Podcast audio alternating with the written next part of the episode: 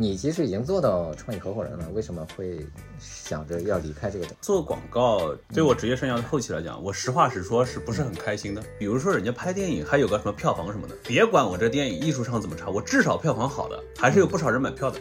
但广告人做的这个东西吧，就说难听点，他有点石沉大海的感觉，你并不知道最后效果怎么样啊。那顶多就是在行业内，呃什么得了一个奖，对，还是什么？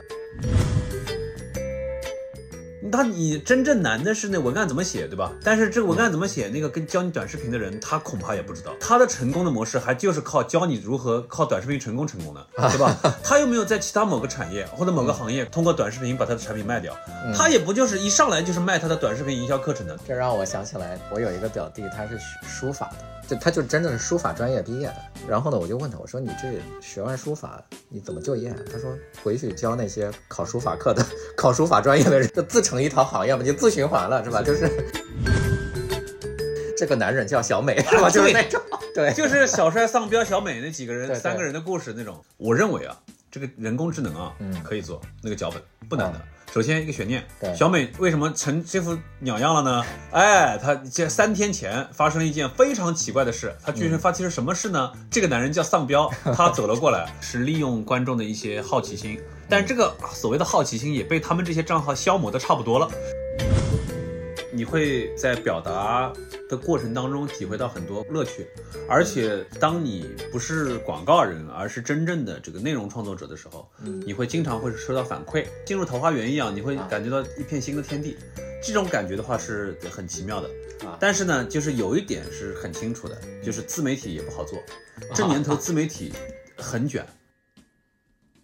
大家好，我是小马宋啊。今天我来到了上海，我正好呢就趁着这个机会拜访了一位老朋友，他叫宋涵，是我的这个前同行吧。但是呢，他做的比我好啊。他在嗯，没有比你好。你就是你在哪家？创业公司是，我是最后是在维拉乌姆做创意合伙人啊，就是维拉乌姆的创意合伙人。对，像就是在 f o r 公司里面，我其实只做到了国际 f o r 公司里面只到所做到了助理创意总监。我后来是蓝标的策略总监。嗯，对，所以我的在这个广告行业的发展并没有宋海好。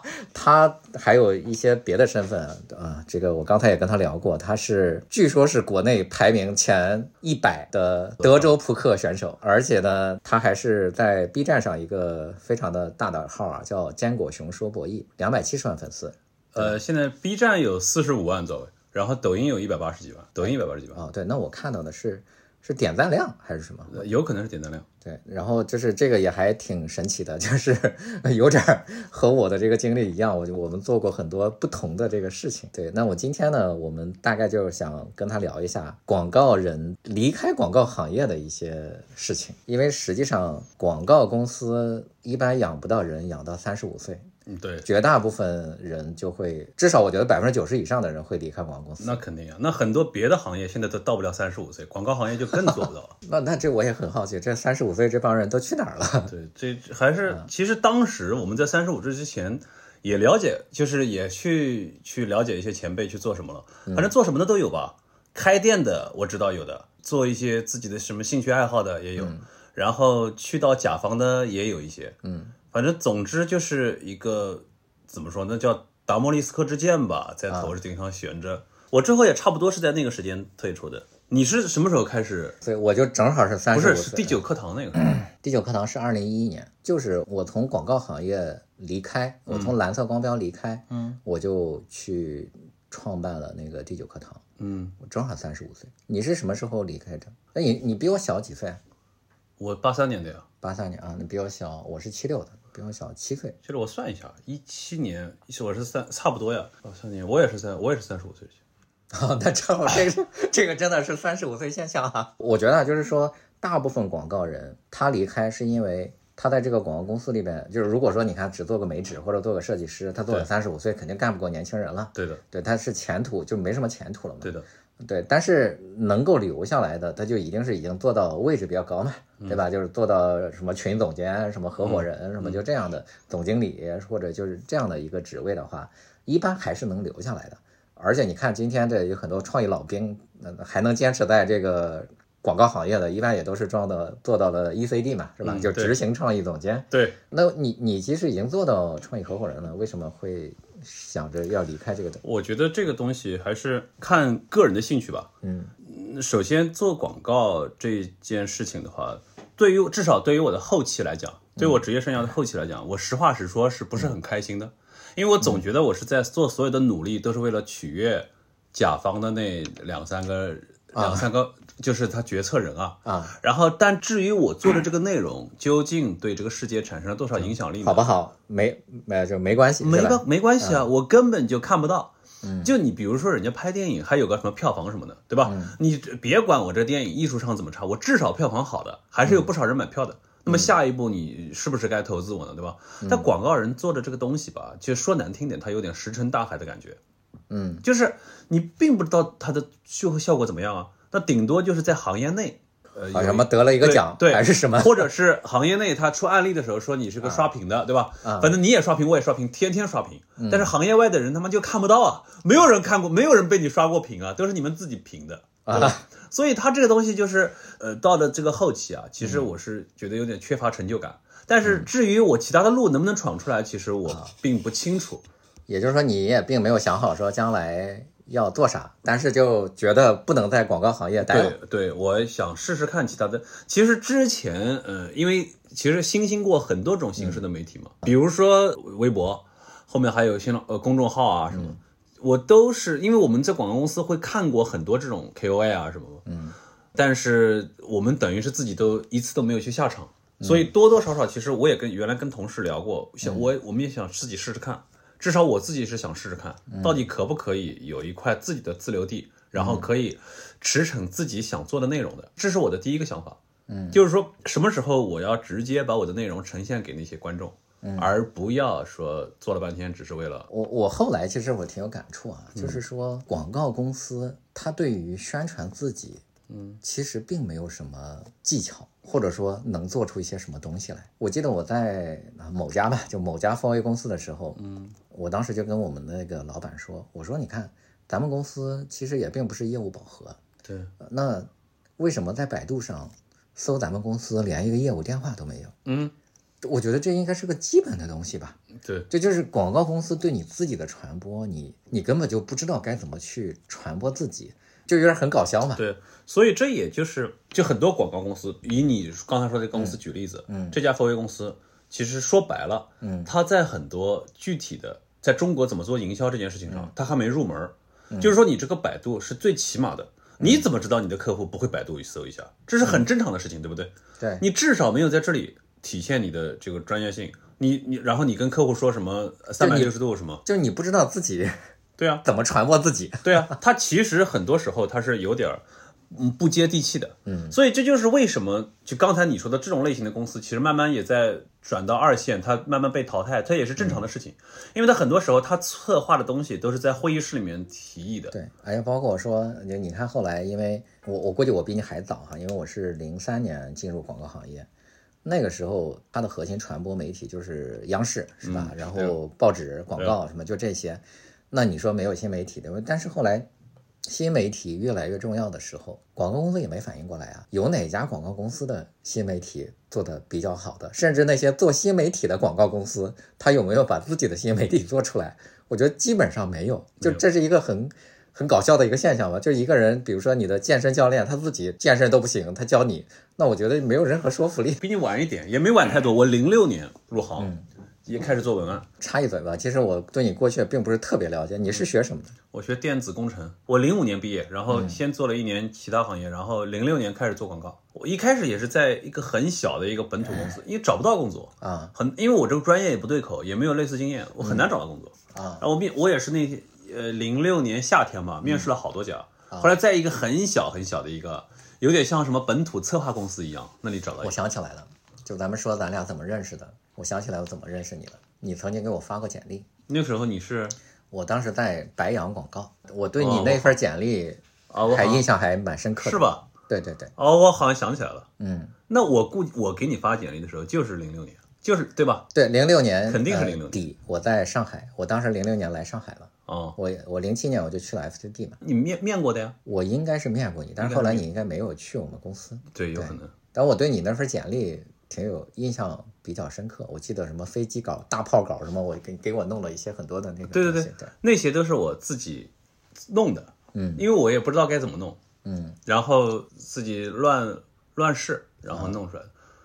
就是我我觉得这些东西啊，我发的那些东西啊，嗯，就你这种真的用心在看简历的人，他会仔细看。又那些装逼的总监，嗯，他不看的。我可以想象一下，他哎看这个很不专业，这个人他妈野路子不用看啊，对吧？我有很多不是野路子的给我投简历，我为什么要看一个野路子的简历呢？对吧？嗯嗯，也就你。还用心看一看，对，因为我也曾经面试过很多人嘛，我觉得我历史上收到过能让我记住的简历啊，其实可能也就有个四五份儿，那么多年就四五份儿？对，就是我我印象很深刻的，就包括在广告公司以及在我自己创业的时候，嗯，比如说其中有一个有一份简历我是记得很清楚的，后来我就直接给他打电话了，嗯，那个那个女孩叫罗亮。嗯但后来我我一聊，确实是人家做的非常好。他是达达英语的那个市场负责人，后来是在呃跟跟谁学做了 VP。嗯，对我当时就想挖他过来来我们公司做 VP 的。嗯，对这种简历，就你一看就觉得这个人是很好的。嗯，对。那后来我在做那个小宇宙的时候，他也是跟我一起做了好几期嘛。原来就叫就叫小马送和罗大亮。啊，就是你们俩，就是你们俩合着一起做节目，对吧？对，但后来因为他去自己去创业了。然后他就他说时间不行了，他说你干脆改成小马送吧，就别别挂上我了。哦，对。然后刚才说到哦，对，说到这个哦，我知道，说到说到说到广告公司自己如何做推广，对吧？对。但是这个东西其实呢，就是更加侧面说明了这个广告公司做的很多东西呢，它用处不大，对吧？它之所以它就是它这个，我一直。就以前跟同事说嘛，广告公司它是一个，有些人会把它以为是 to C 行业的，因为它毕竟有的时候在会议室里面讨论的是消费者啊、洞察啊什么，但其实本质上它是个 to B 行业，因为你最后提供的这个 PPT 也好，这个方案也好，不是给消费者看的，它是给甲方看的，甲方认为它 OK 了，它就 OK 了。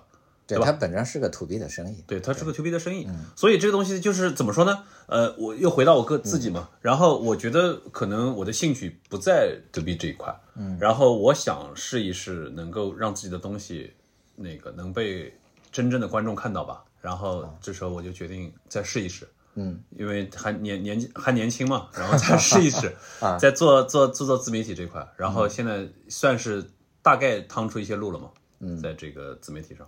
就是当然，你进自媒体之前，你还做了做了另外一件事儿嘛？你是打了几年德普我大概一七年到二零年有三年，这三年我是专门打牌。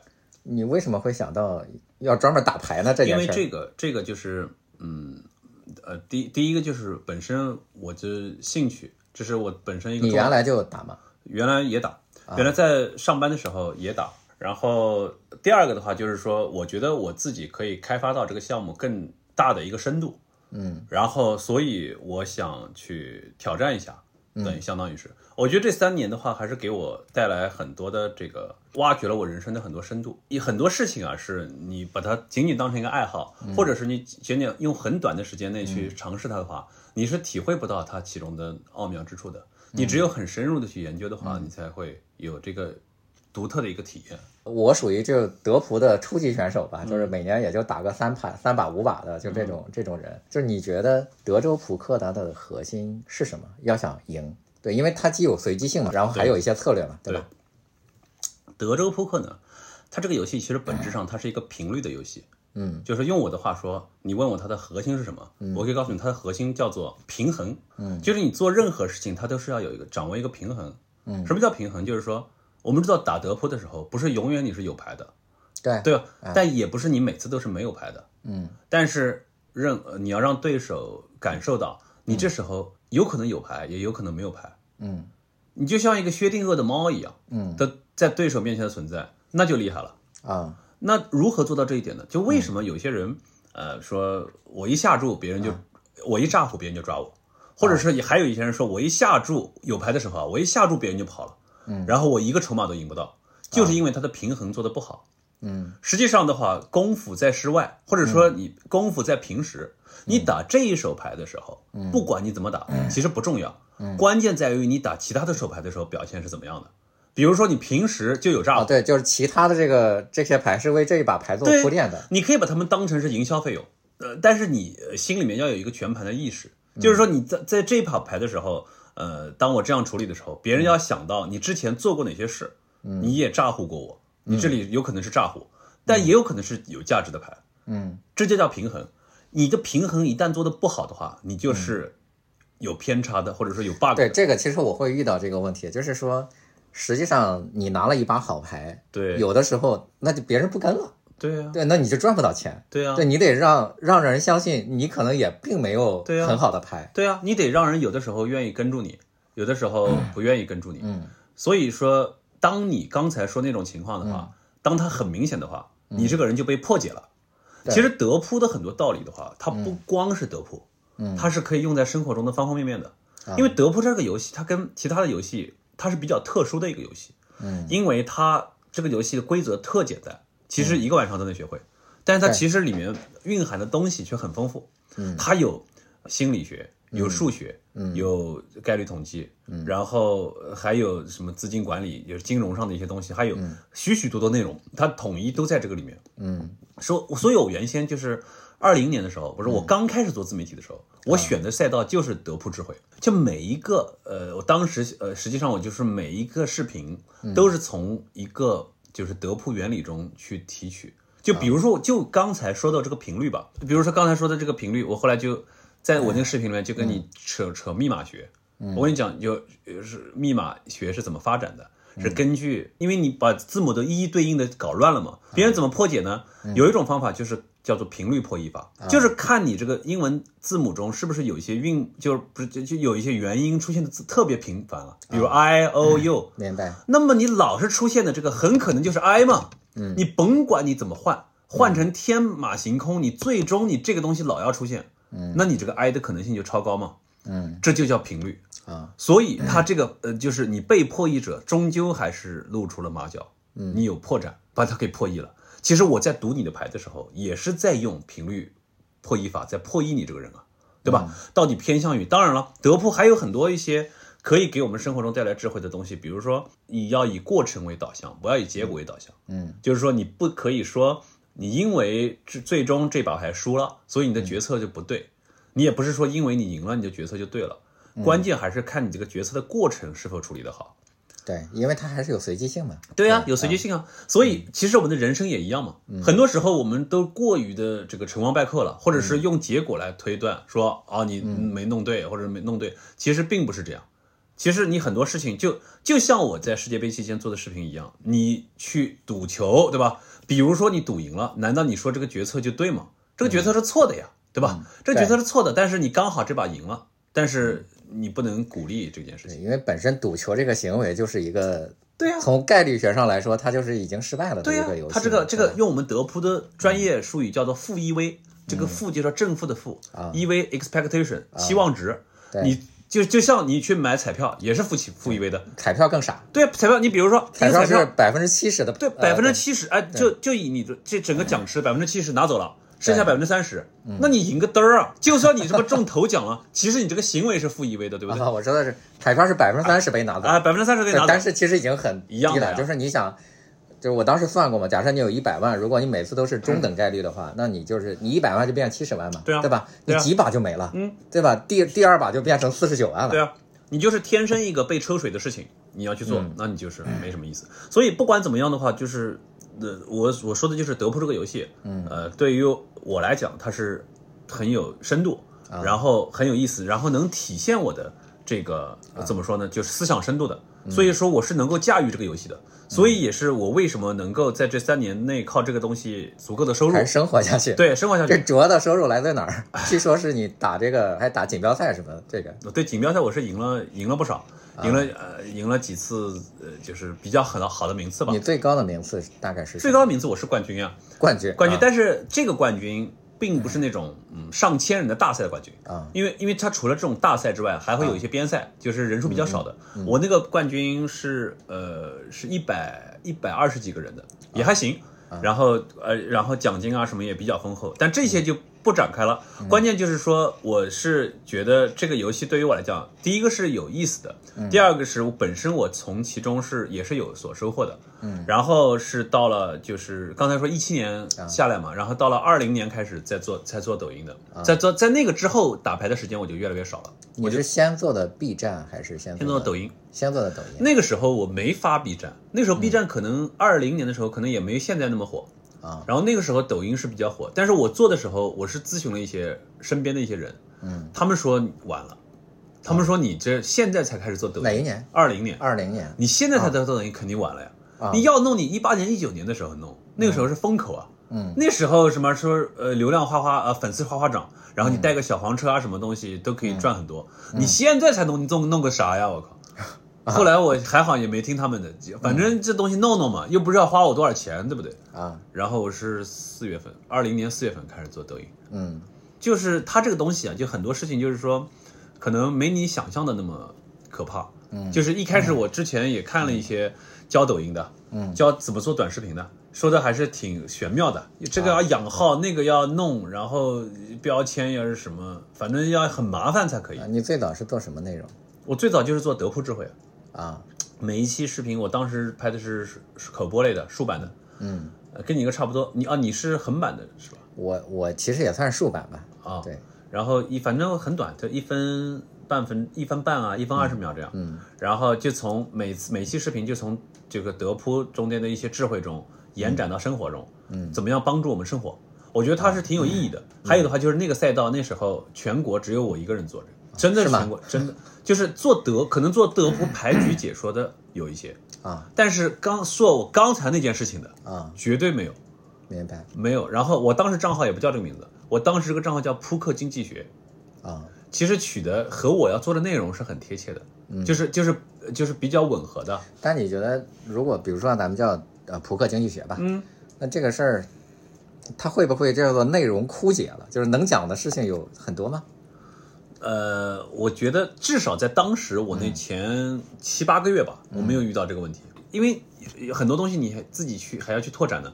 我当时也要看一些社科类的书啊什么的，啊，然后因为其实你看我早期的视频，什么讲什么的都有的，就是它这个延展的，我讲谈判的，讲什么定量，就是定量分析的有的，啊，讲什么呃呃概率统计的有的，讲心理延迟满足的也有的，然后讲什么反向逆向思维的也有的。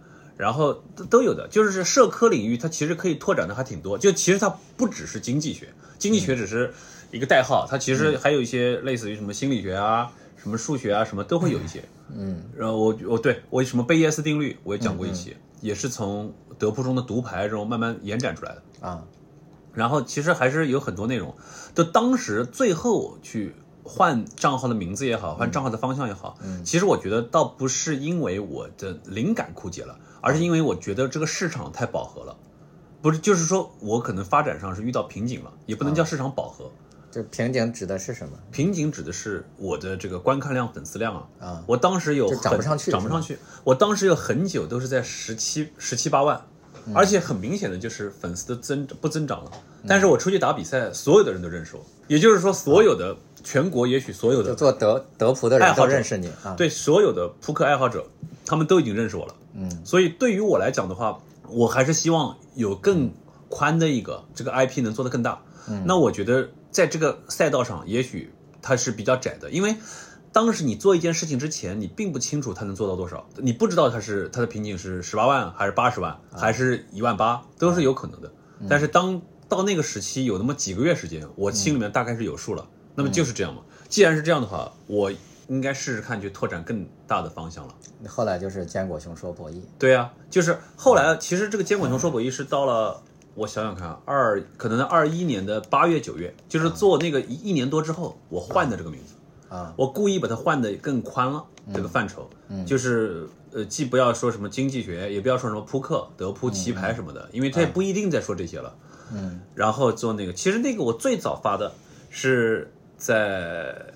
我呃二二零年的年末，我发过一个中途岛战役的，嗯，它是它跟就不露脸了，它是一个横版的视频，然后用用一些素材剪辑，用一些素材剪辑的，然后其中电影的话用的是那个决战中途岛，然后还有一些纪录片啊什么的，然后的话剪辑，我觉得那个视频的话其实是打开了我自己的思路。虽然我做完那个视频之后有几个月，我还是回去做我原来的视频，然后但但是就是这个种子在我心里面就让已经埋下了，我就知道有这么一个可能性，因为那条视频也挺火的啊，就是我知道呃我的边界在哪里，就是说白了就我的边界不在这里，我的边界可能还有更宽更高。然后因为那个视频的话，其实我是也是融合了很多一些生活的智慧，嗯，然后包括一些就就其实我在那个中途岛里面也讲到了期望值。就是你这个时候，对于南云中医来讲，你这个飞机起飞和不起飞的期望值是怎么算的？就是你要用你呃，就是遭受的损失乘上可能性，然后来做计算，所以来帮助大家分析当时它的各种胜负概率的计算嘛。对啊，就其实也有点怎么怎么样打德扑的那个概念了。嗯，但是就是我是比较有意识把这个东西抽象出来。因为你光盯着这个牌局是没什么意思的，你要抽象出来，变转化为别人在生活当中可以运用的一些智慧，这样子的话，你才算是走出了一步，对这个社会有所贡献，对不对？嗯。然后当时那个东楚岛那个视频，也是我算是我做的最长的视频了，十九分钟，已经很长了，然后效果挺好的。但是在抖音就直接发十九分钟的视频吗？我我当时抖音抖音切六段，呃，每个几分钟，然后到了二一年的。可能是七月还是八月吧，我发的第二条是辽沈战役。那条视频火，那条视频在比中在抖音上比中途岛还火。在辽沈战役呃那次的话，我已经进了那个西瓜的那个中视频计划了。嗯，光是那条视频中视频计划的分的利润就有快五万，它那这还不错呀，一条视频五万。还不错，播放量也是几几千万，嗯，可能是三有三四千万。就是因为我在抖音上现在用的是这样的，是我切成六个，嗯，同时我整体也发一遍，啊，那个有几千万播放的是那个整体的，就是辽沈战役有二十分钟全场那个视频，嗯，算是我算是那个时期，嗯，在抖音上可能是发的最长的人之一了，因为你这个这种视频，你如果你的节奏掌握的不好的话，别人听不下去的，二十分钟太长了，别人肯定会关掉的。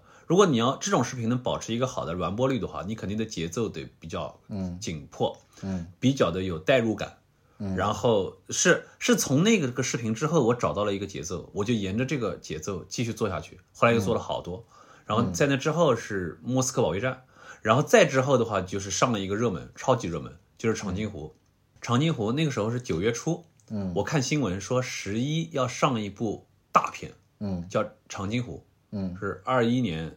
十一月一号，嗯，后来我说，那我为什么不赶在提前做了？提前，我为什么不赶在那个电影上映之前，我上一个纪录片？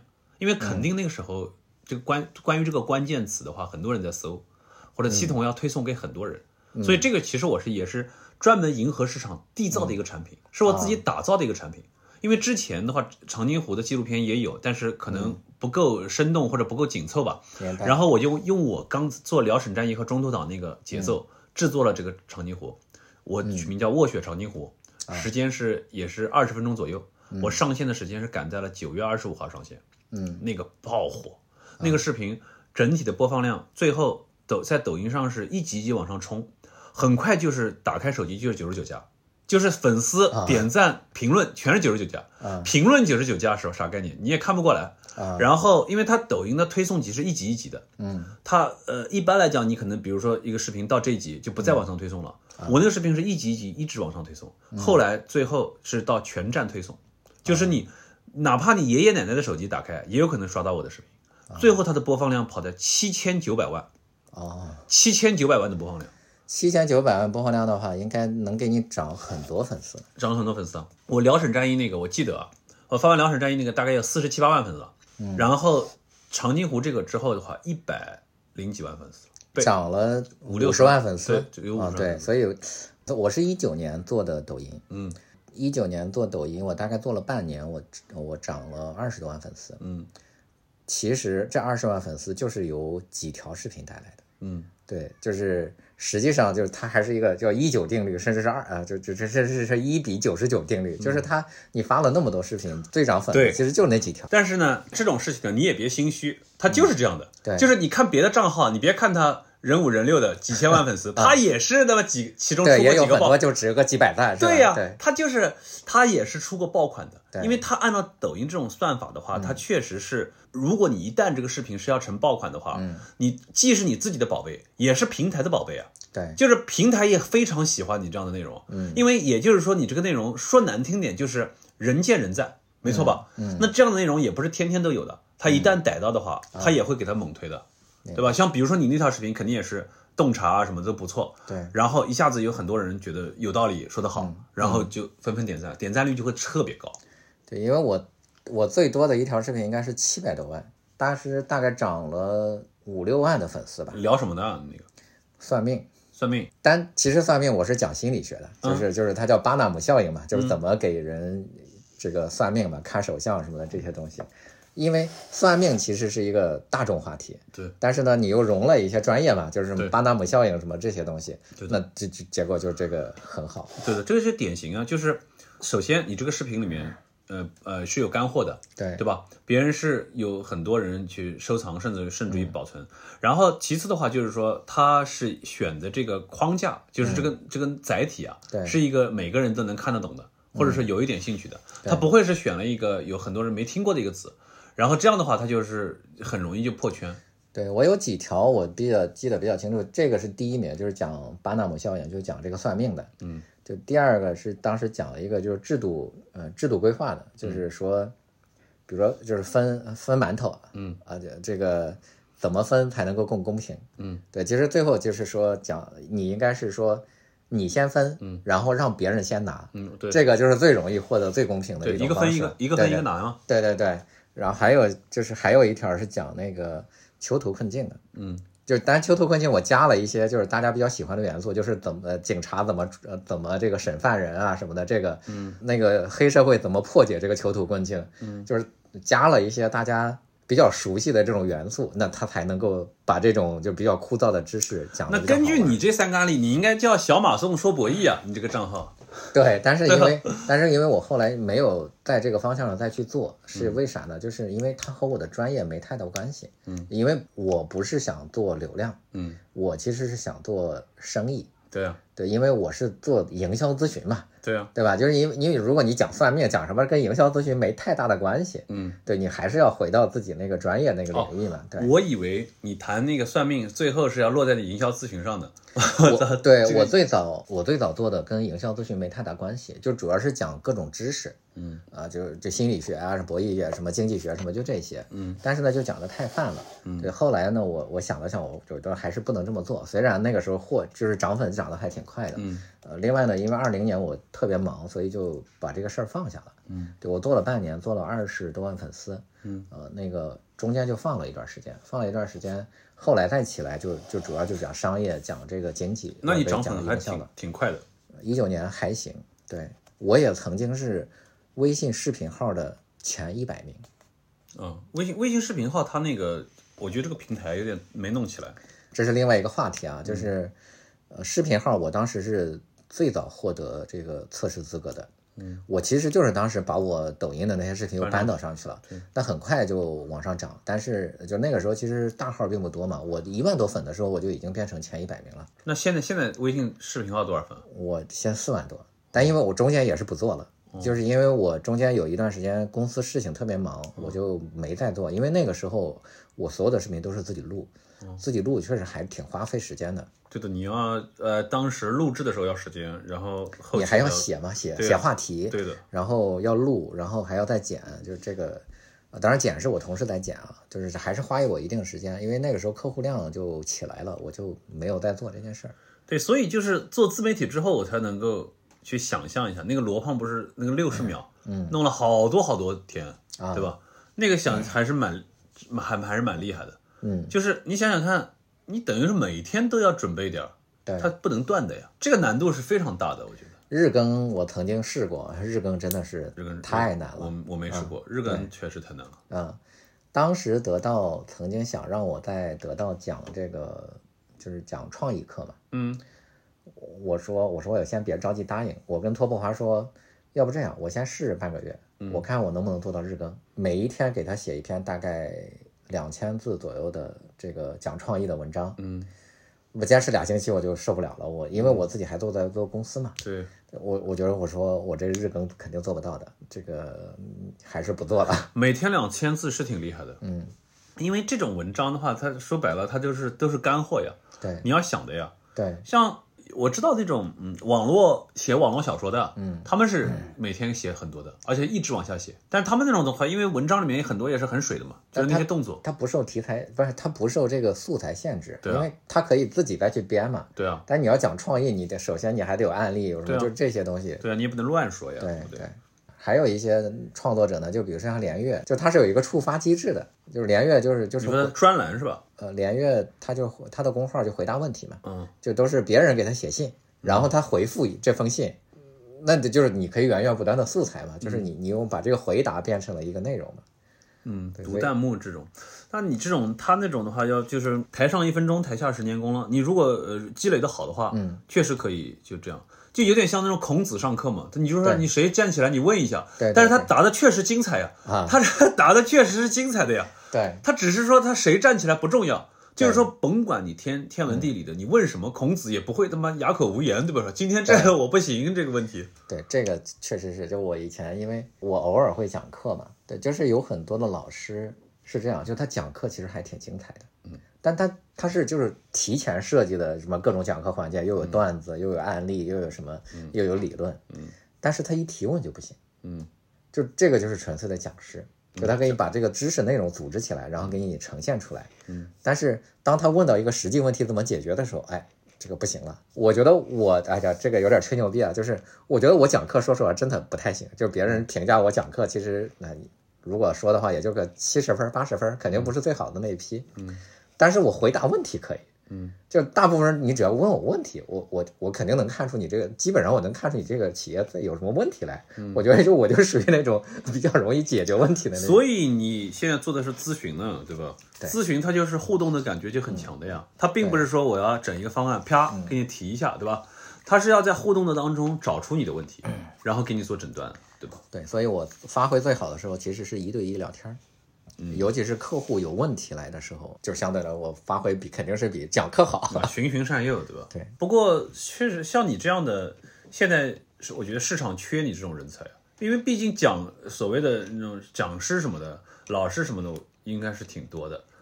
对讲课呢，其实是就是像我们做自媒体什么，其实也都有一定的技巧嘛。就讲课无非就是要有案例啊，一一个理论，然后加几个案例，然后加各种段子，嗯，然后加一些练习，它就能够撑起这堂课嘛。只要是是新知，你就没问题嘛，对吧？你你讲无非讲华为，讲什么奥迪什么，就这些案例嘛。对对，对。但是你真实的企业问题，它可不是这样的。就说白了就是。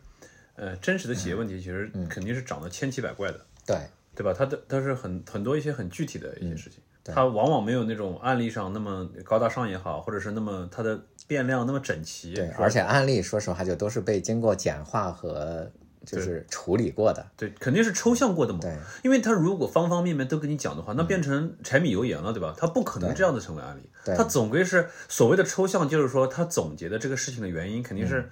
就简化了一些啊，就是因为这个，所以这个了。其实实际上的话也不一定那么简单，它中间还有其他一些变量在里面起作用。对，就我经常给大家讲过一个，就是比如说定位的人经常会说什么飞鹤就更适合中国宝宝，然后成功了是吧？就因为打了这一句话，然后成功了。嗯，那他怎么可能那么简单呢？是吧？那假设打这个一句话就能成功，那伊利和蒙牛人家一年一千亿是吧？那我。我广告费给你三倍五倍的打，那不就是我更适合中国宝宝了吗？对啊，他也没有成功呀，对吧？对，所以所以这东西，特别是在营销上，很多一些营销大师啊讲的，他就是特别是有你刚才说的这个问题，嗯，就是他老是强化说，呃，这个企业的成功就是因为那一个 slogan，或者是就是因为那个什么，但是你想想看也不可能，对，因为否则的话，它的门槛也他妈太低了吧？你这个我是随便杀入一个，他妈说一句话呀，对吧？而且你说是就是了，对吧？它其实还跟产品啊各方面有很多关联复杂的关系。对，就是飞鹤，我跟你说一个最简单的，就是飞鹤一天做三千场线下活动，就那个打广告的能力是所有企业只要有钱就能打的。对啊，但他一天搞三千场线下活动是绝大部分企业搞不起来的。你这个东西你太难了，就是你你教给他他也不会啊，对吧？学不会。嗯，所以这就是很多课程其实也不不不光是这种。呃营销、企业营销或者企业管理啊。嗯，现在很多网上一些教呃，比如说短视频运营啊，短视频创业也有类似的问题。对，教教抖音运营啥的，其实。都会有嘛？对，都他给你简单的归因。对他给你简单归因，而且的话，他就是实际上最呃考验基本功什么的话，他比如说他他一般不会跟你讲解这个文案的创意什么，嗯，他一般会跟你谈很多运营技巧，就是说呃怎么样要把这个账号的定位啊，然后标签啊什么运营技巧，让你觉得好像够一够就也就可以。嗯，其实哪里光是这些运营技巧没用的。他你真正难的是那文案怎么写，对吧？但是这个文案怎么写，那个跟教你短视频的人，他恐怕也不知道，对吧？他恐怕也不知道，因为他的成功的模式还就是靠教你如何靠短视频成功成功的，对吧？他又没有在其他某个产业或者某个行业靠呃，对吧？通过短视频把他的产品卖掉，他也不就是一上来就是卖他的短视频营销课程的，那么套娃，你学这个东西之后干嘛呢？你也学，你也跟他一样。这让我想起来那个我我有一个表弟，他是学那个书法的，嗯，是吧？然后。就他就真正是书法专业毕业的，有这个专业啊？对，他在曲阜师范有这个专业啊？呃，对，他在曲阜师范学书法。然后呢，我就问他，我说你这学完书法你怎么就业啊？他说回去教那些考书法课的、考书法专业的人。他们师范学校的，是师范学校。对，他说我就是我大部分同学都是回到了县城，在教这些考书法专业的人，他做个培训班。然后我说你这不就就是。这自成一套行业吗，就自循环了，是吧？就是你你再去教那些考书法专业的人，这个啊，套套娃呀。现在很多东西就是套娃，就是对于他们来讲。最好的办法就是他们对于他们这个产业最好的办法就是你卖掉你的书法，对吧？因为你你你写一个，然后让它产生社会价值。比如说人家说哦，这写的好，就你靠写字赚钱，对那我觉得这是这可以啊，这是一千块钱买你这个字，就是他向外部这个挣了钱，他不是挣自己这个体系内的钱。对呀，你要你要去你要去把那个行业外的人的钱挣到，让他们觉得你这个行业厉害，对吧？你做的这个东西产品厉害，那就行。否则的话，你多多少少带一些传销的影子，对吧？你卖给谁呀？你卖给谁啊？你卖给他，让他再卖给别人，这这找不到真正的消费者呀。我看过你的视频，是从南京保卫战开始。南京保卫战那一期其实也还可以吧，播放量播放量可以的，播放量 B 站有一百三十万，但是爆款视频啊，但是因为他那个就关于那场战役的，嗯，内容特别少，在互联网上啊，我因为我在做那场战役之前专门查过。嗯，不多的，嗯，因为本来正面战场、抗日战争正面战场做的就不多，它只有这一块的历史内容啊，其实是有一些缺失和就是啊，就是宣传的也不多，因为主要还是那个国民党打的嘛，对对，有有这个问题，但是它毕竟那时候是其实已经结成了统一战线嘛，嗯，这个这些事情、这些英勇的事迹是应该宣传的，嗯，对吧？是对抗外敌啊，而且你也是南京人是吧？对，我是南京你是南京人，我南京人呀，我南京说，我那个视频里面也聊到的。嗯，我那视频里面最后也聊到我是南京人。嗯，那个他那所以那个视频的话是呃，我那个视频是在淞沪会战之后紧接着做的南京保卫战。淞沪会战我大概花了有一个月时间，就做一个视频，就这这一个视频啊，对，就这一个月我什么事都不干，就做这一个视频。因为淞沪会战我做了一个小时的视频，在 B 站上一个小时的视频本来就不多啊，因为一般的情况盯不住，观众盯不住，关了。就所以你的就像我刚才说的，你的节奏必须比较紧凑，嗯，信息量必须超大，然后其中也要比较生动，嗯，否则的话观众是盯不住的。这个节奏和结构是要提，你是都是会提前设计的。像这种战争故事的长视频，我都是要写稿子的啊，都是要仔细的把稿子推敲好，嗯，然后再在这个再念，然后念完之后把音频剪辑好之后再配画面，再配音乐，这些反正都是我一个人完成。所以这整个过程的把控，我都是能够比较连贯的体现我的思想，不会说因为，比如说有的呃另外一个人，其另外一个人负责剪辑，对吧？有的时候这剪辑师也很重要，他不能够和你的文案的想思想对应上的话，他就会乱，嗯，对吧？他就会有些有些地方乱，因为都是我整体完成。它的好处在于它的思想很连贯，就是我能够我需要体现的都能体现，但是坏处在于就是慢啊，确实是慢啊。他一个月做一个视频，他没办法流水化生产。现在没有人一个月做一个视频的，我跟你说，你你图啥呀？我靠，天天又是看资料，就因为写稿子花很长时间嘛，看资料查资料。因为搜会站它那个网上的内容也不多，就是特别是视频啊也不多，然后要把一些很多一些细节给呈现出来。嗯，然后其实就是今年不是今年就是去年了，我连续做了几次抗日战争的，南呃淞沪会战之后南京保卫战，然后之后是台儿庄传奇，嗯，然后再后是武汉会战，然后再后就是太原会战，太原会战是补的补进去的，三七年的，然后今年年初又做了呃昆仑关大捷和百团大战，现在我已经七个了，这个系列我会一直动下去，因为很多私信在催。他我看过几个啊，我觉得我确实还是你的粉丝啊，我看过长沙战役。哎，你三大战役其实你也讲过吧？三大战役讲过，对，三大战役我我更多的看的是你很多这个什么电影的解说。他这个我因为我是用的那个影视素材多嘛，所以有的人就是远看以为他是以为是个讲电影的，对，以为我是解影视。因为更多的就是就是这个抖音上有很多什么讲电影的嘛，其实完全不是。这个男人叫小美是吧？就是那种。就是小帅丧彪，对，就是小帅丧彪小美那几个人三个人的故事那种啊，特别多。现在他就是很多人会把我那种搞混。其实我这个，而且这种故事创作难度，就是那种什么小美小壮什么那种创造难度，就是就是非常呃。我告诉你，那种东西，我认为啊，这个人工智能啊，嗯，可以做那个脚本不难的。首先一个悬念，对吧？对，小美为什么成这副鸟样了呢？哎，她这三天前发生了一件非常奇怪的事。她居然发生什么事呢？这个男人叫丧彪，他走了过来，他前方看到了，然后他就是这么那个，他的他的他首先他就是说完全套路化，完全套路化。嗯，然后呢，他其实呢就是呃是利用观众的一些好奇心。但这个所谓的好奇心也被他们这些账号消磨的差不多了，就现在已经被他们这剩下的不多了。但是呢，就是仅有的这么一点好奇心，他就是利用这个东西来来弄你，然后把一些呃电影很多时候他其实解说的这个东西啊，因为他并没有自己的观点嘛，他的核心是给你讲了这个故事，其实给你浓缩了一下，浓缩了一下，就是呃制成了一个呃这种连快餐都没资格算。的一个很奇怪的一种一种食物，然后而且他甚至于啊，就是我观察一下，他有一些就是最后浓缩的东西啊，甚至于不能体现原电影的主题，它就是他已经也调整了，调整成那个小帅小美丧彪，他适合他那个故事节奏的，对，因为那些他很多解说的那个片原片，他其实不是表现这个，或者是没那么，结果被他搞的就是这样，他那他也不知道算什么，现现在现在很多观众都是已经没有耐心看那种电影了，你知道，就那种。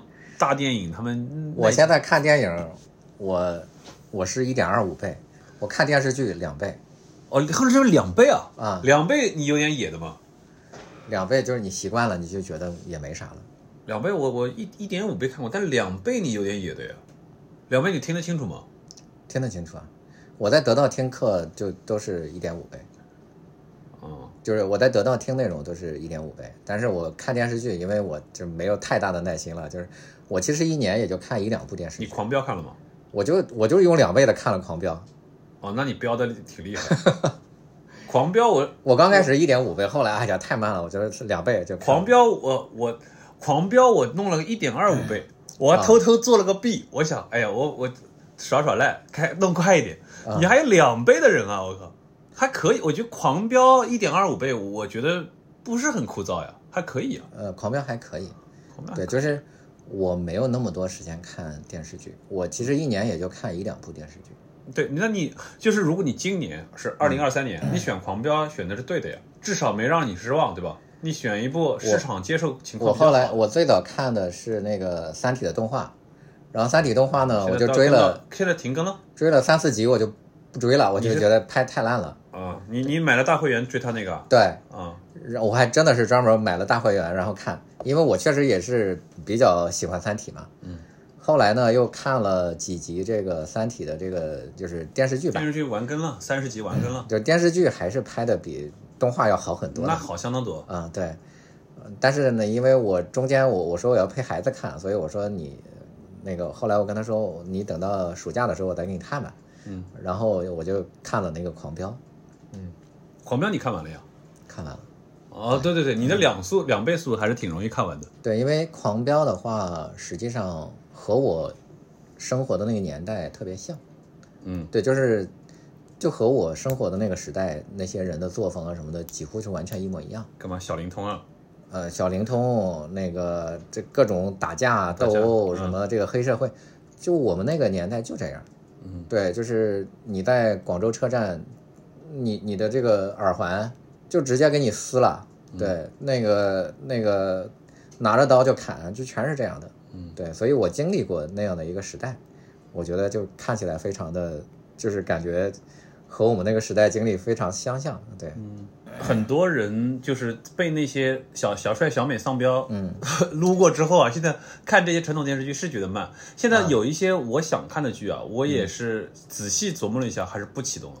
因为觉得要花那么多小时就看这一部剧，我能收获。而且尤其是美剧，它太长了。对，美剧也是这个。所以现在我也不看美剧，就是我也好久没有开启一部新的美剧了。因为我每次想想看，那么多我要花那么多小时下去，我心里面有点没底，不，就就就就是被他们。而且有确实是，我觉得大部分的电视剧呢都有点虎头蛇尾。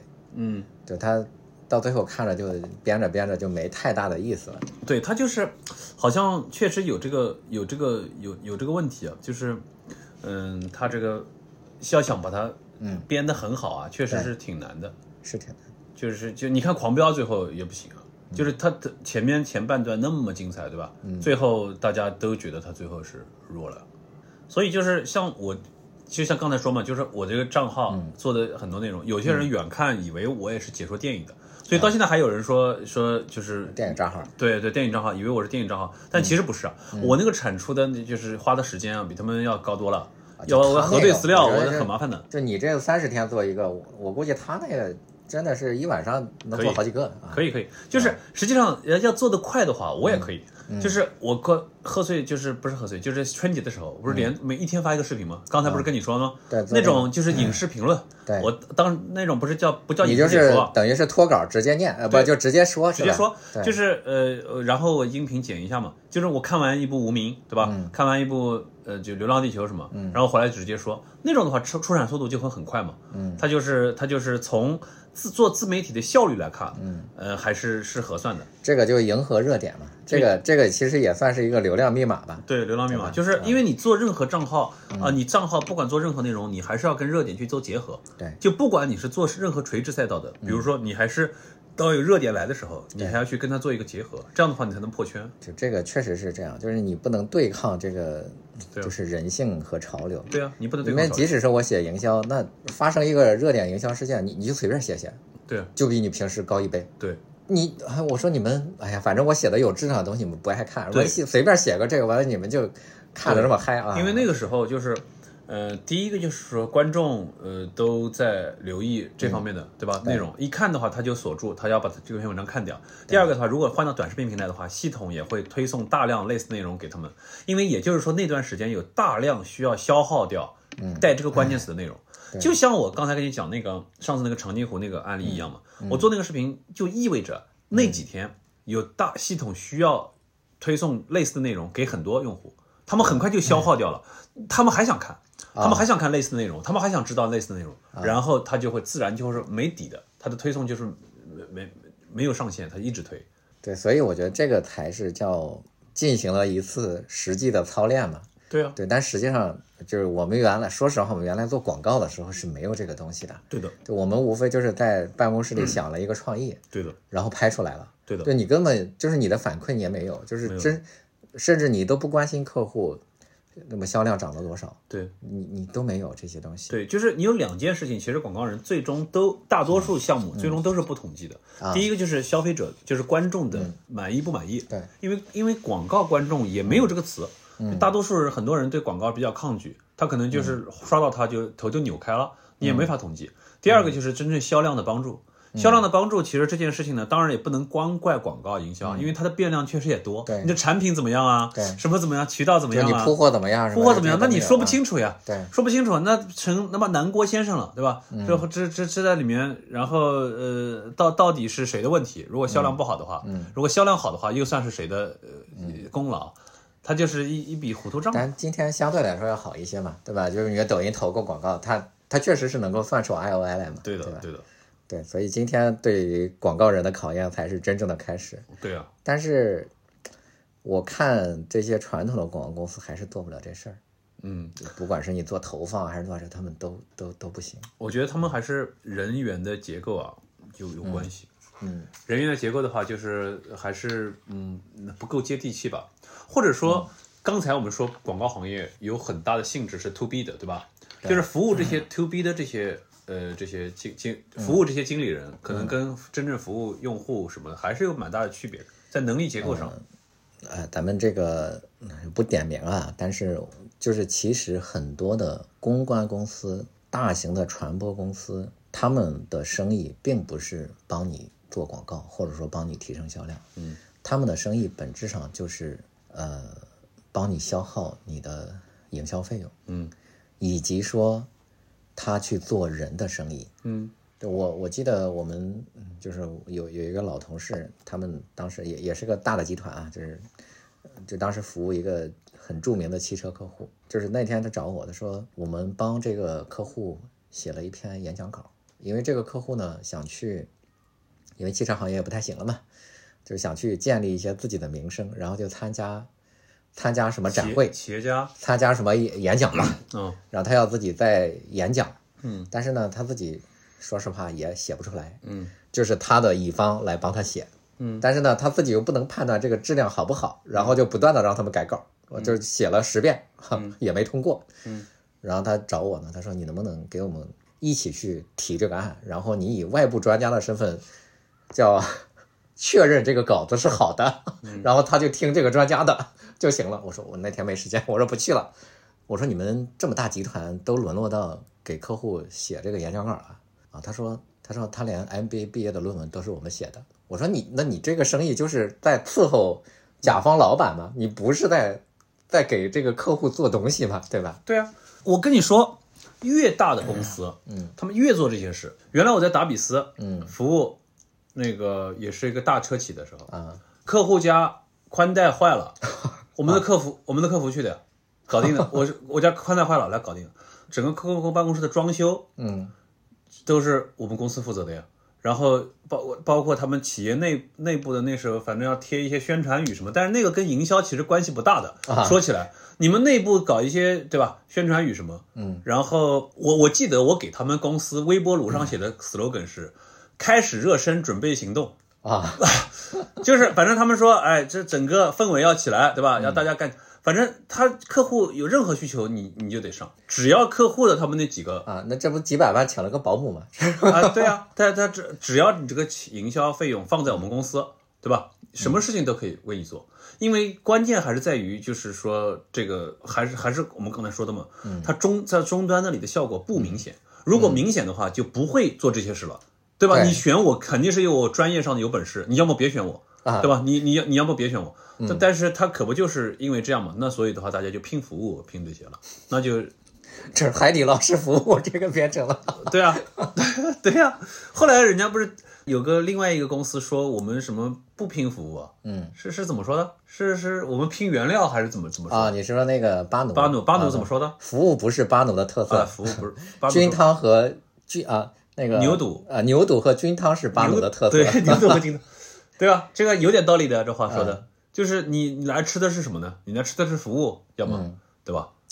所以后来巴奴又有一个广告，他就一直在针对海底捞嘛，叫呃服务不过度，样样都讲究。嗯，有有有点有点思路的啊，对吧？对，不过巴奴确实是在产品上是做了一，它的毛肚是不错呀。它是在产品上是有创新的，因为当时的毛肚它是叫。叫一个什么什么蛋白酶啊，我我也忘了。反正它有个处理，有个 工艺上有个处理。对，然后他是找了华南农业大学的一个教授，嗯，做了这个工艺，嗯，然后他这个毛肚就特别嫩，嗯，啊，就是保水性啊什么都特别高，那确实是人家是在产品上是有创新的，嗯嗯。哎呀，大公司也真是，就是可能外边人听着什么 4A 公司啊什么的都很高大上，其实干的也都是叫保姆的事儿。对呀，其实其实。其实意思不大，不，但是现在啊，就是不像我们那个年代，就是现在就是最顶尖的年轻人，应该不不是以广告公广告行业为首选的。对，咱们就是我们那个时候，就比如说两千年初，是吧？嗯，那个时候其实广告行业第一个是一个感觉挺牛逼的行业，对啊。第二个是收入其实也还可以，是啊。但是今天它的收入也没那么高了，对。然后也并不是一个被大家推崇的主流的一个行业了，嗯，对啊。然后现在媒体的变化又那么大，对吧？嗯。然后看电视的人又没有人看电视了，没有人看电视的话，那你你这个他就不能集中了嘛？做着做着也没啥成就感了。就是你你以前这么自己作品出街了，你觉得还有点欣喜哈？对，现在没。我我记得我最激动的一件事情，就是当年有一次我做的汽车广告的 TVC 三十秒的，在电影院里面，我当时去看电影，啊电影院前贴片嘛，就前面有几个嘛，其中有一条广告，我操，怎么还有电影院的那个音箱？啊，那时候超有成就感的。但是就那就那就那一次，就是我在等于是相当于户外。我记得你还写过耐克的广告是吧？耐克没写过，还是阿迪？我记得是阿迪，阿迪，阿迪我写过的。阿迪我给阿迪达斯篮球，还有呃那个还有一个什么产品线的都写过的。当时我整过一波那个就是罗斯一次商誉回归的时候，给他做的那种那种热血海报啊什么的，写过很多的。嗯，然后。我之前也是跟跟你一样做过汽车，汽车做过好人，但汽车广告有有的时候也挺无聊的，就是它其实你也就是就是一些假大空的概念，现在翻来覆去说。对，所以我觉得现在这个 AI 啊，做汽车广告挺合适的，不管是画面还是文案啊，都可以。对，文案其实呃，就是奥迪放上宝马也没啥，也也没什么这个违和哈，不违和。嗯。它文案，汽车广告文案主要还是把那个腔调啊给呈现出来，对对吧？你不用说太具体，然后只要这个呃格局啊什么东西一拉上来，对，因为我记得团长啊，就是当年特别适合写，嗯，特别适合写这个汽车和房地产的广告，是吧？就全是那种非常高大上的，对对，就是就是就是对，然后看着让塑造一种很让人向往的生活，嗯，对吧？就那时候，他那种真的是，算说我们就是对年轻的广告人来讲，嗯，觉得是很牛逼的。这个这个这个团长觉得牛逼的。对，他那个平面广告的标题反复看啊，啊，就是说这是一个雄性退化的时代，对对，还好有凯迪拉克，是吧？就就是一听特别牛逼的是吧？对，那个平面，对，对我记得他很多文案，就包括他给蓝桥圣菲写的那个什么，走惯了红地毯。会想念青石板是吧？是也对小小的那个标题小念。现那个时候，就是那时候的有些嗯，怎么说平面广告吧，那些文案还挺重要的。现在的话，这种也很少了，就很少。是因为没有那么多的平面广告出现了。就那时候销售主要靠写平面广告。对对。然后那时候他还能嗯娓娓道来的和你沟通一些。现在的话，第一个是观众。嗯，受众啊，受众吧，嗯，受众他也性子也比较急，对吧？小美小彪的在那丧彪的在那赶路，他也没有耐心。你要是说这种长文案，肯定是没耐心跟你这样，或者是就说你长文这样这种按照这种长文案的调调做成视频也不行，因为你这种节奏什么观众受不了。你一没转折，二信息量没有很快的有信息量出现的话，嗯，那观众就划走了，他会听不下去。哎，最近你你有没有看过那个？嗯，抖音上另外一个号叫“我是舒老师”，是吧？你是叫那个“我是舒老师”吧？讲什么的？他就讲文案的，什么怎么给一块板砖写文案？我我看过，我看过，但是我账号名字我记不清了，但是我看过，他就是是给你演示一下广告人、广告大师，嗯，怎么样写这个文案？他其实就有一些转折性嘛，就比如说一块板砖，这个怎么写出一个很牛逼的文案来？就大概他成名，就我觉得第一个就写的说板砖文案嘛，就是就是就卖一块板砖，嗯，然后他怎么给你写这个文案？他这个我理解下来，他就应应该是他有一些那种重新解构的那种，呃，带一些那种调侃的，对，这种对，带一些转折，带一些，然后本身他这个内容的话是。有一点嘲讽性，对吧？对，让你想象不到的那个什么，怎么写出高大上来？对，就这种。对他就是他其实是在做一个理我理解下来，就像一种小品，嗯，这种喜剧一样的东西。对，他他这个东西，嗯，所以它其所以它为什么像类似于账号，它波动性不是类似于账号，它能够有机会出圈，或者是火呢？是因为它本质上不是在做 to B 的事情了，它已经是把它的这个东西做成内容了。这个内容你可以当成是相声、小品、小喜剧什么，那那就是这就跟我当年写的那个叫我当年呃我这个公号为什么起来，其实是当年我写了一系列的段子嘛，就一个广告文案的自白嘛。哦，那对呀，然后欣赏你这个内容的不一定是广告行业的，对吧？很多人家就是凑热闹。我记得我第一次写那个一个广告文案的自白，我第一篇。当时还是在微博上发，嗯，大概应该有个反正几万赞吧，嗯啊，几万赞啊，当时还没有赞，但是是几万转发，几万转发，对，而且就是当时的两个大号，一个是罗永浩，还有一个是李开复都转了，嗯，对，那蛮凶的。嗯，他们两个自发转呀，自发的。那你赚赚大了。对，就当时被罗永浩转了，赚到了。对，应该是有转发就有几万个。对，当时那个微博年代，那几个关键人物特别重要，就那几个关键的社会人物特别重要。嗯，现在好像又分有分散一些了，就这种。但当时的话，能被那几个人，对，当时罗永浩啊、李开复呀、薛蛮子呀，薛蛮子，对，特别大的。就新浪微博时代嘛，新浪微博时代，他们就是，呃，经常有人要刷到他们主页去看看这个人在干嘛，然后呃，又转发了一些什么。我们干过一个最大呃更大的一件事儿，那个真的是全国刷屏。嗯，当然这个也不用吹牛了，就是我们在二零一零年世界杯，嗯，我们做了一个叫二零一零年。啊不叫世界杯期间最牛的公司制度，嗯，那个推广只花了八百块钱，嗯，但是你知道，就当时还不是微博还没怎么起来，嗯，当时是开心网，我不知道你记得没有？我记得呀，我记得开心网，嗯，我们开心网转发了三百万次，嗯，对，基本上这种这种才叫，我跟你说，这种才叫刷屏案例啊，就那些现在很多广告行业内统计的那种案例叫什么刷屏案例啊？转发了三百万次，我当时就没有想象过。就是第一个是，当时是，呃，浙江卫视什么湖呃，就是说有几个卫视都报道了，嗯，还有就是北京的各个报纸都在报道，嗯，还有就是当时那个我们其实手机都还没有什么智能手机啊，都是有一个你记得有一个中国移动什么手机日报，嗯，就是他给你每天发一条那个发给你的，对吧？那个也是，呃，这个中国移动的手机日报也发了，嗯，然后我最惊。惊讶的是，我当时去那个，我当时去学车，嗯，和我一起拼车的一个女孩，嗯，她是一个银行职工，嗯，我就说起那个世界杯的那个事儿，我一说，他说，哎，他说你不是那家公司的吧？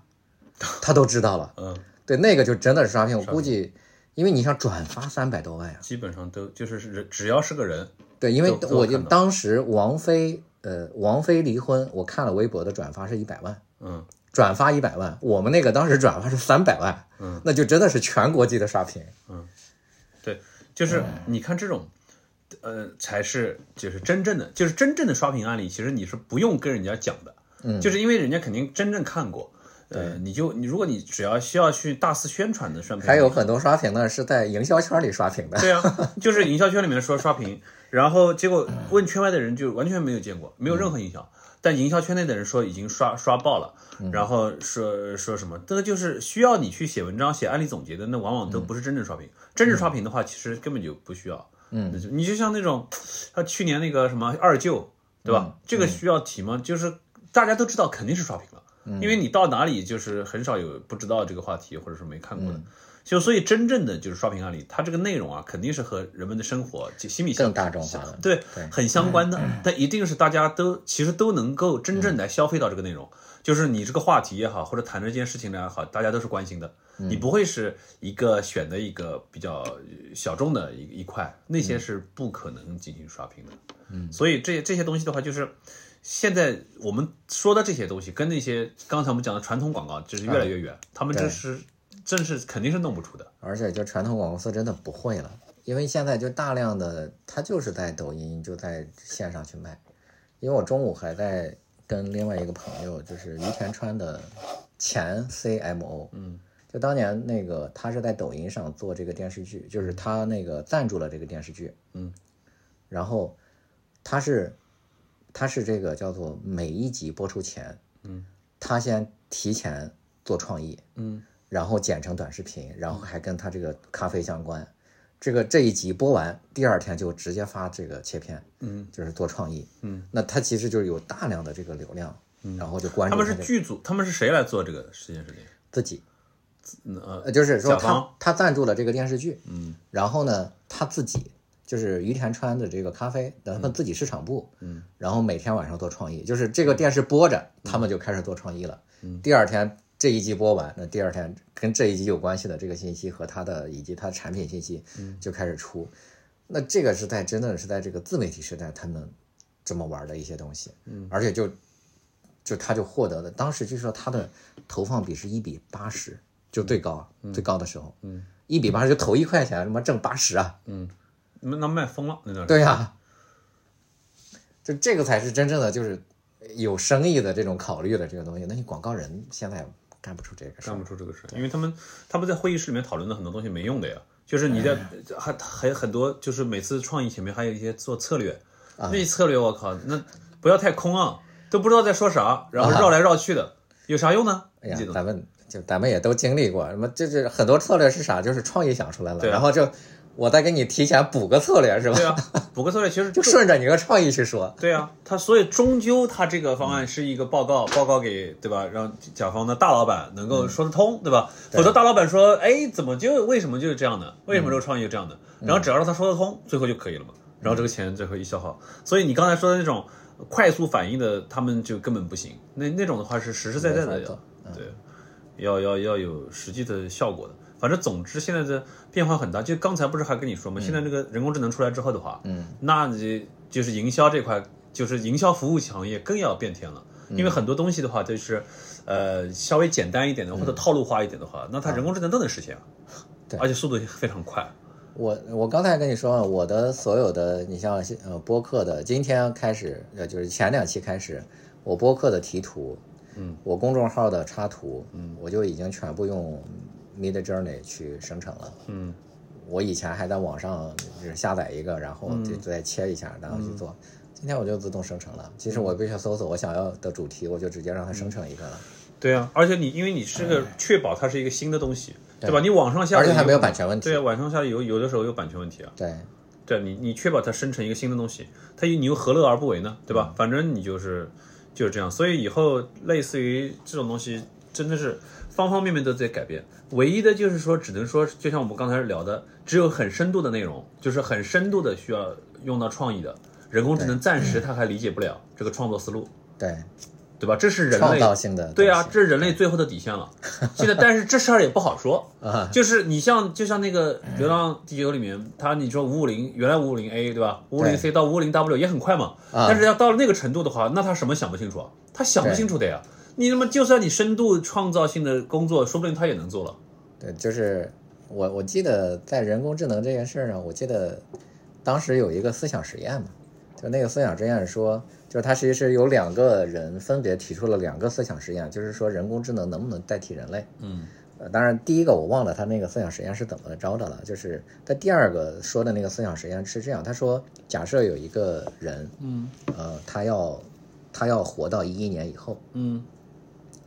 但是呢，他要活到一亿年以后，对他要活到一亿年以后，一亿年，然后呢，他就创造了一个机器人，嗯，对他创造一个机器人呢，就是，呃，那个，就是他给这个机器人唯一的命令就是要保证这个人能够活到一亿年以后，但是他现在就休眠了，嗯，对，就是你唯一的就是要把他的这个这个这个信息传递下去，嗯，对，那你至于说你这个机器人用什么手段传递，把这个把我这个人保存下去，我不管，对。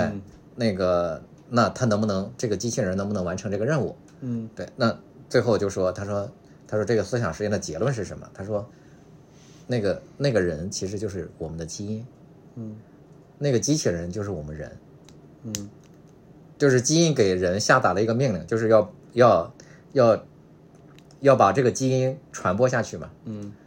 但是呢，你至于你怎么发展无所谓，对你变成人也好，变成狗也好，变成这个鸟也好。都没都可以，嗯，对，但它是有可能是这个机器人会变成人的，嗯，对，就大概一个这样的一个，大概这个逻辑应该是这个逻辑，嗯，就是就是呃，人类社会是是这样发展的，是吧？啊，就是做了刚才那件事情，对吧？对，就是你想办办法，就是把自己的基因传播下去。对，然后好像有一本书叫《机器人叛乱》嘛，就是就是说基因其实就是你的呃造物主嘛，嗯，对，然后。它其实是控制你所有的行为嘛，就是男欢女爱也好，什么吃饭这个睡觉也好，都是这样的嘛。就人就是那个机器人嘛。嗯，好像我记得有一个词叫魔音还是音？魔音，魔音是吧？对，魔音指的是文化的传递。对，基因指的是这个生物学生物学的这个。就是按照魔音的定义的话，就跟基因有点不一样，对吧？它比如说你思想传下去，对，或者你的作品传下去也算，对，这个也算这个人。完成了一件事情，对吧？对，这个叫魔音，对，就是它是它实际上是，呃，这个我也忘了大概一个一个一个什么的东西了，就是说这个社会文化什么的往下传递，因为基因是生物学上的往下传递嘛，嗯嗯。这个反正是我我已经开始在，呃，准备用 AI 来生成视频了，然后以及做图了。但包括说我们有一些初级的调研，我说你先问问那个 Chat GPTP 是吧？对，那先就是做一些基础的这些东西。对，其实就是因为现在 Chat GPT 已经知道很多东西了。就是就是你考虑到很多问题的话，它可能在其他公司或者其他人的案例里面已经知道了。对，然后所以你不用。我觉得他唯一的问题是他不能判断这个东西就是好还是坏，对，和真和假嘛，对，最后由你们来判断嘛，对吧？对。他至但是至少他从呃数据的数数量来讲是很厉害了啊，那肯定是，对，这是他的优势所在。所以我觉得今年那个电影啊，就《流浪地球二》啊，它出的时机还挺好的。它就里面那个五五零 W 的情节，它跟这个 Chat GPT 不是配合的非常好。对，就是它就这个时间。对，去年是其实这个 AI 的应用上，我觉得有一个巨大的进步。嗯，就是 Chat GPT 和和这个 AI 绘画。嗯，就是它终于就很多人是可以把它用起来了。嗯，就是在在这个人工智能的帮助下就做这个。对，就是进入这个应用领域嘛。就之前呃一一年啊二一年开始嘛。是那个元宇宙不是很火嘛？嗯，但是后来最近又又下去了，因为它终究它这个东西还是就是比较孤立于现在现实生活，它有点像一个游戏一样的，它是一个新，它是另外一个东西。简单来说就是 VR 嘛，对吧？对啊。我们把它简化来说就 VR，但是 VR 这个技术还是不太成熟。对啊。啊，我我用了最新的这个 VR 眼镜，虽然我觉得也还挺好，但是。我还是沉浸不下去。不是你们以前，你以前不是搞过一块这个时间吗？就是我以前在暴风的时候就搞墨镜嘛，暴风魔魔魔镜。当然现在的 VR 已经比当时的暴风魔镜已经好了无数倍了。嗯，但其实还是不能让我沉迷在那里边。嗯，对游戏我是可以沉迷的。对，你不沉迷。对我们家孩子倒是挺喜欢，但是他也也就是说是个新奇体验。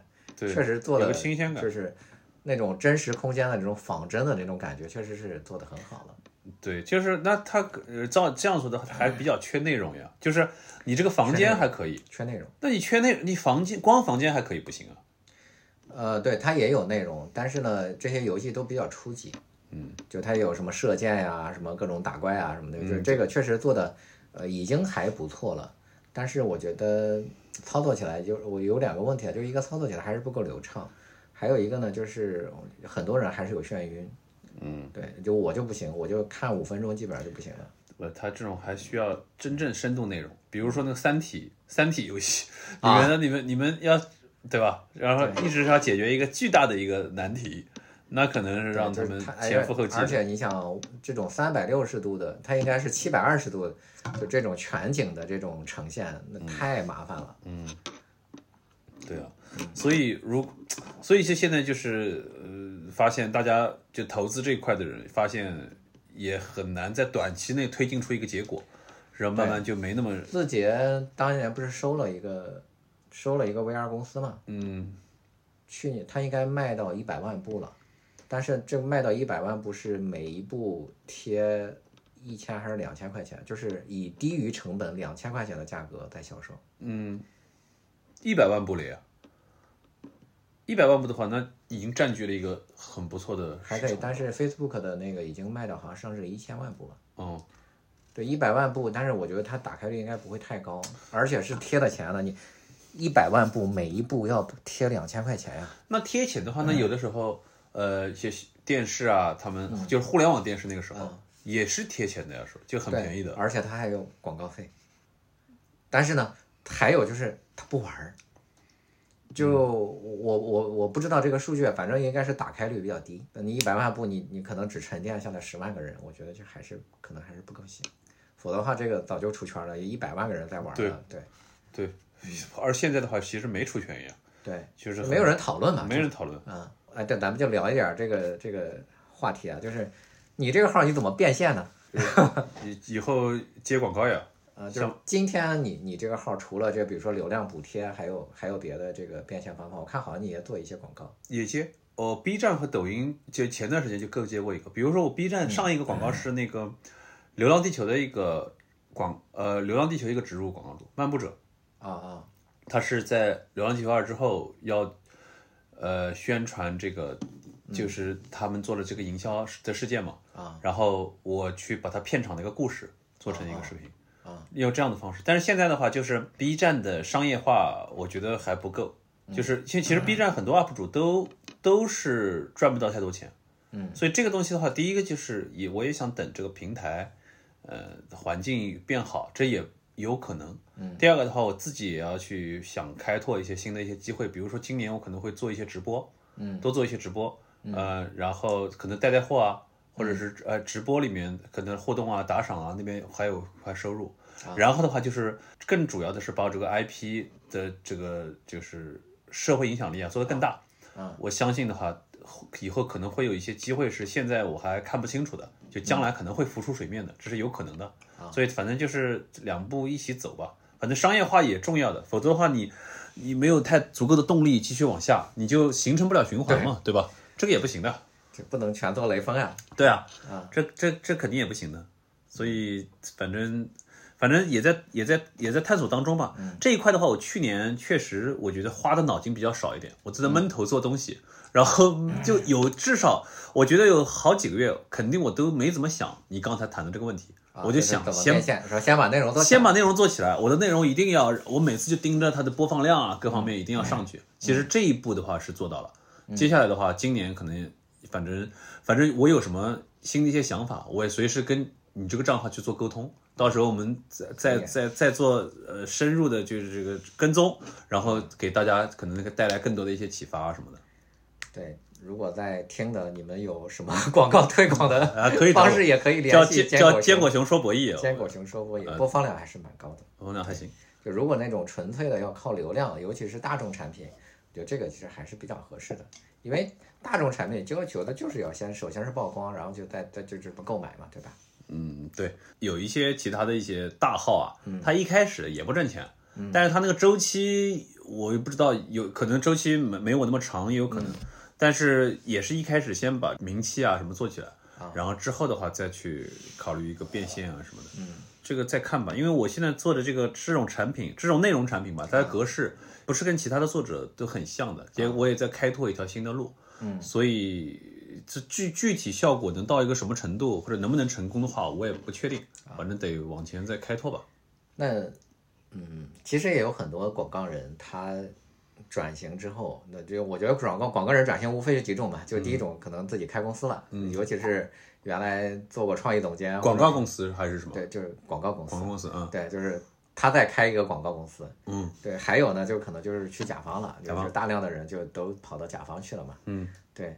那还有一些呢，就自己折腾的一些别的乱七八糟的事儿嘛。对的，对，就是你觉得这一条路好走吗？就是比如说做个自媒体，嗯，自媒体，我觉得就是还是看个人的兴趣。嗯，如果你很有兴趣做内容的输出的话，嗯，我觉得广告人转型做自媒体是一个很好的选择。嗯，就是你会在表达的过程当中体会到很多乐趣。而且你，当你不是广告人，而是真正的这个内容创作者的时候，嗯，你会经常会收到反馈，对吧？比如说网站上的评论，然后弹幕啊等等，你会体会到你一个桃花雨，还是有很多人喜欢你的。对啊，对啊，你会像进入桃花源一样，你会感觉到一片新的天地，这种感觉的话是很奇妙的啊。但是呢，就是有一点是很清楚的，就是自媒体也不好做，这年头自媒体很卷。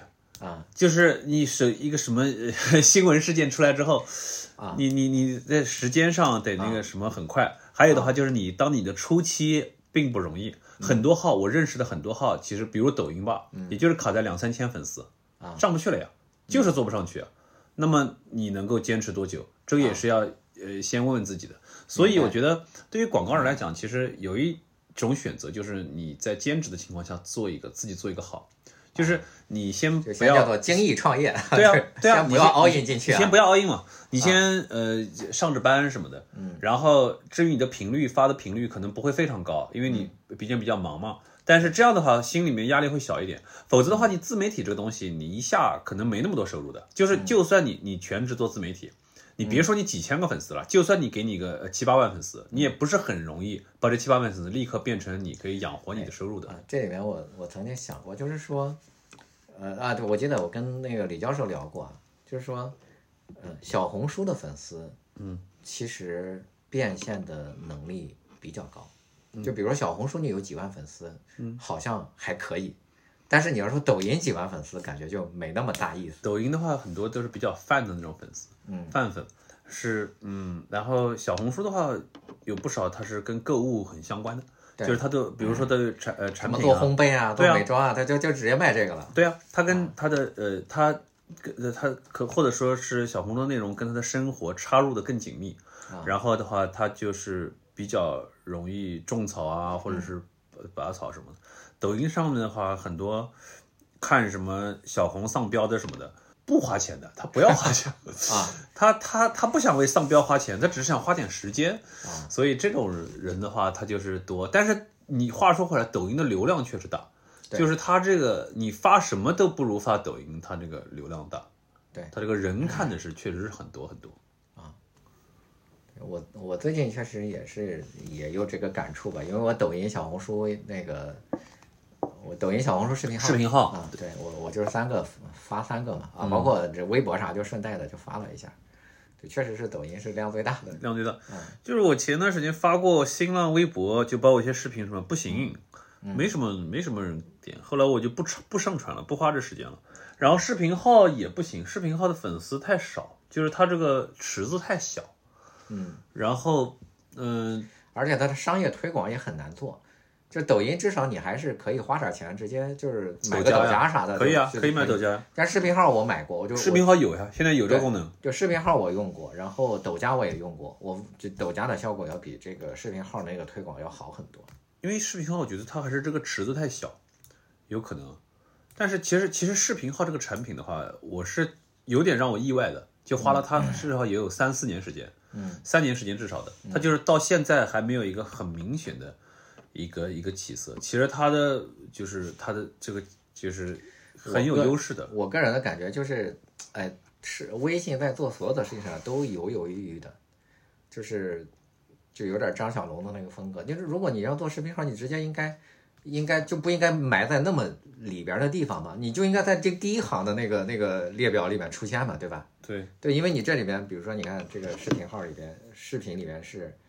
你一出来，这个你看微信通讯录发现和我嘛，对吧？对，你理论上应该视频号应该就在这四个标签里边嘛？对，对吧？直接就点进视频号去。对啊，或者是就是把这个我剃掉，我无非就是一些设置嘛，不怎么用的呀。我我干嘛呢？你就放在右上角或者什么都可以的嘛。对，通讯录，呃，就算通讯录留着吧。对，所以它这个东西还是一个思路问题。包括像你看视频号，在这三年里面，它有。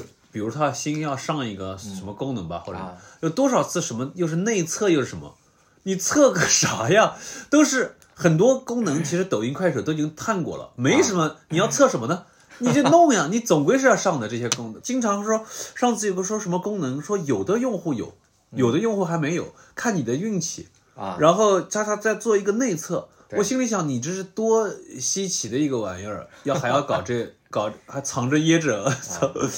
这都是有有点奇怪的事，所以他现在视频号就是人家还没有养成习惯，就每天刷，这样的话就让他的话，虽然微信用户很多，但是呃视频号用户你不能说这些微信用户都是视频号用户，对吧？所以，我我觉得这个案例啊，做做什么我的那种商战可以的，就是有机会，嗯，我再再研研究研究。对，我觉得你去可以看看那个。就是张小雨啊什么的，他们做的那些东西，当然你可要把这个做的更轻一点。对，但是他们那些有他们的那个呃专业知识啊什么一些东西，我不一定熟啊。就是这个这个其实核心就是因为因为你你想你你做这个也无非就是搜集历史资料嘛。对啊，对它其实也就是一些历史资料以及各种成文的书和那个就是一些案例集嘛。对，其实这个是属于花时间就可以做的一个东西。你觉得它并不是涉及到很深的理论功力，对吧？没有，对他整理了这个公司的发展思路，然后那那从就是说理念上，你可以把它当成一个历史事件，对吧？或者把它当成一个历史战役，对吧？某个战役，就比如百事可乐和可口可乐的这个纠缠呀，什么就就这些东西。这这个思路我觉得倒挺好，因为他这样的话就呃既可以呃用上我的一些就创作的一些思路，也可以就是和现实世界更结合。因为虽然它是所谓的历史，但是毕竟就像你说的什么百事啊、可口啊，对，它都是大家知道的企业嘛。对。然后这样的话，它就比较。星巴克呀的发展历史，你就可以给讲好几段。对，哦，星巴克，包括那么舒尔茨为什么中间要回归星巴克，然后就怎么就就有很多这样的故事嘛。倒倒是啊，这种倒是挺挺有趣的。我别的就没什么了，你有没有想跟这些如果有听的这种广告人，你给他们的一些建议啊？就因为这广告这个行业很奇特，就是三十五岁之前基本上会要会要退出的。先不管这三十五岁、二十五岁还是多少岁，就首先的话，你做广告的这个时间内啊，你得更好的去享受你这个工作的过程。我觉得这个是要有意识自己调整的，因为很多广告人的话，他其实压力挺大的。他就是每天，如果你每天过得不开心的话，那你这二十二岁到三十五岁，那就是挺挺费劲的，对吧？然后呃，其次的话还是，呃，我觉得还是要心里还是要有一些比较深度的爱好。嗯，就这个深度的爱好的话，第一个是帮你帮助你丰富你人生的宽度，对吧？然后让你有一个解压的这个，呃，就本身获得快乐，这个不说了。那么其次，从功利的角度上来讲的话，你之后的创业或者改赛道的话，还可以和你这个深度爱好去做一些联系，对吧？嗯，这样的话，你会心里面会始终会呃认为你自己是多一条路的。而如果你没有这个东西的话，到时候如果你真是要转行的话，你会比较慌。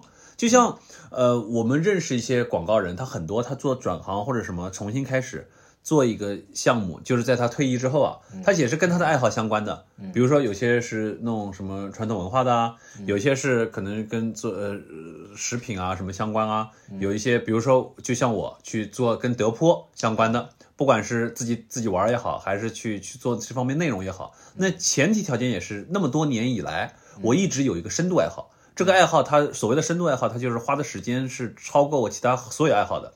我在上面是肯定花了很多精力、时间去思考这个事情。